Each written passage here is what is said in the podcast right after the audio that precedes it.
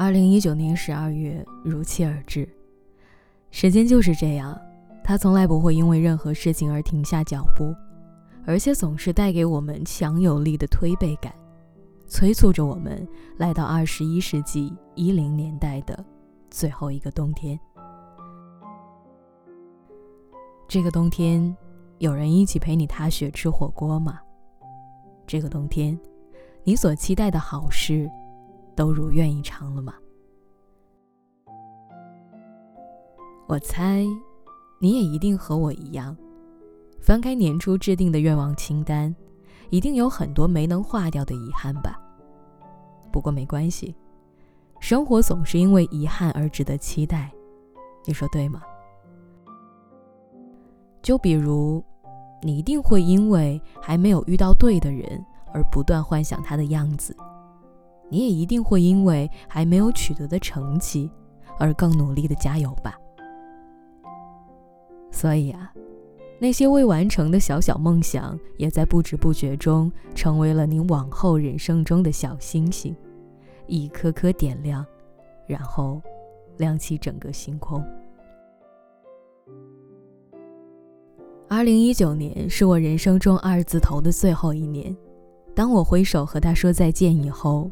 我就要迎来新的人生阶段，可能是这一年的意义不同，也可能是老天的眷顾，所以我的2019是收获满满的一年。如果用很久以前流行过的一句话说，就是我的2019是有事做、有人爱、也有所期待的一年。人生就好像游戏升级打怪一样，虽然关关难过，但也要关关过。过程很难，可是熬过去了之后，那种喜悦的心情总好过闯关的艰辛。我和你都一样，都在经历着或多或少的人生关卡。我希望你能记得，关有多难闯，后面就有多精彩。我们在登上高峰之前，总要经历一些低谷的呀。以前在电台做直播，我常说一个叫“触底反弹”的观点，也就是说，当你觉得当下的生活已经不能再糟糕了的时候，就说明你快要迎来新的希望了。如果你觉得人生很难，说明你在走上坡路。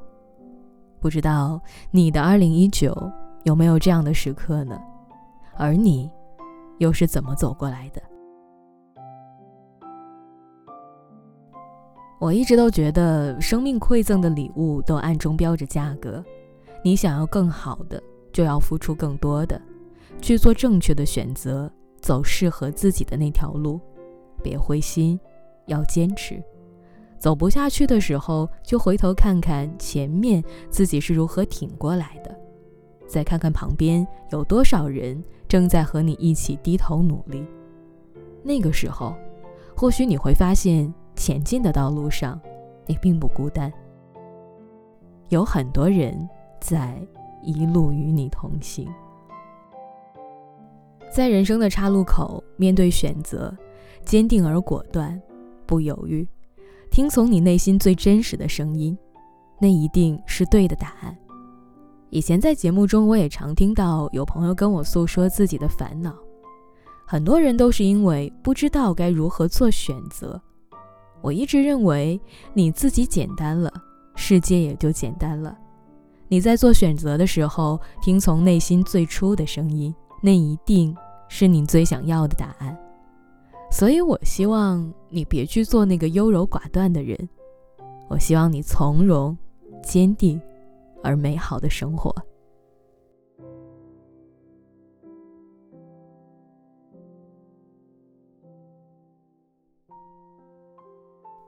之所以说2019是收获满满的一年，还因为这一年我终于遇见了对的人。对于很多女孩子来说，年龄就像是你生活中的一条线，在跨过某条线之后，你就一定要去完成对应的事情。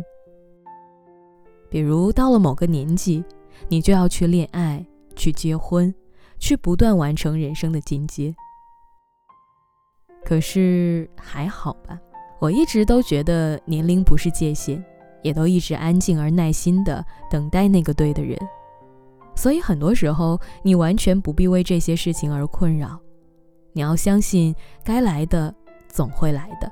只要在这一路上，你都始终保持美好，保持初心，那就一定是对的方向。而那个对的人，也一定会在他来的路上，和你一样美好的等待着与你相遇。什么是好的爱情啊？很多朋友都在节目中问过我这个问题，我以前的答案都是泛泛的教科书式的语言。可是，在我遇见对的人之后，我想现在我可以很好的回答这个问题了。就比如，我俩第一次一起出去玩的时候，一路上他攥着我的手，慢慢开车。我们谈到以前。谈到现在，然后很自然的就谈到了以后。那一刻，我不知道是因为年龄大了，还是因为在我旁边开车的这个人，让我能够自然的和他敞开心扉。不过，我可以肯定的是，有那么一瞬间，我突然明白，原来你想嫁的这个人。是会让你由衷的心生欢喜，而不是因为时间把你推到了这个位置上。那是一种一切都刚刚好的状态。你握着我的手，让我一点都不惧怕未来。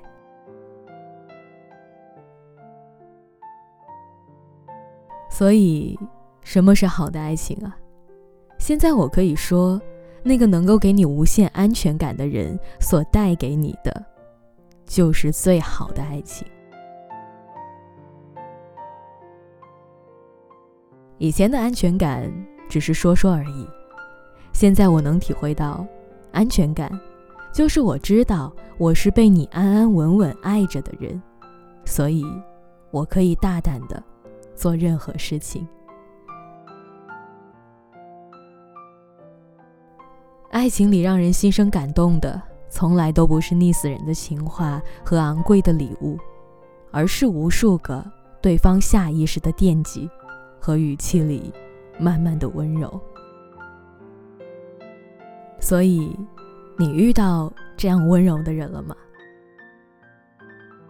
小时候我们在作文上写，在遥远的二零二零年，谁曾想还有二十多天。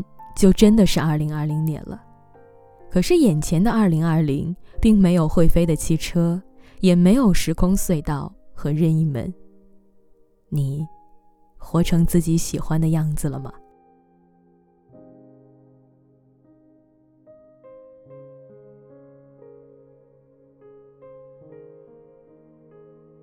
我希望你可以给生活一个小小的仪式感，在二零一九年的最后一个月。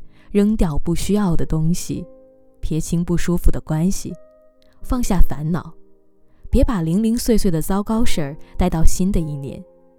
我希望你带着快乐和期待向前走，好吗？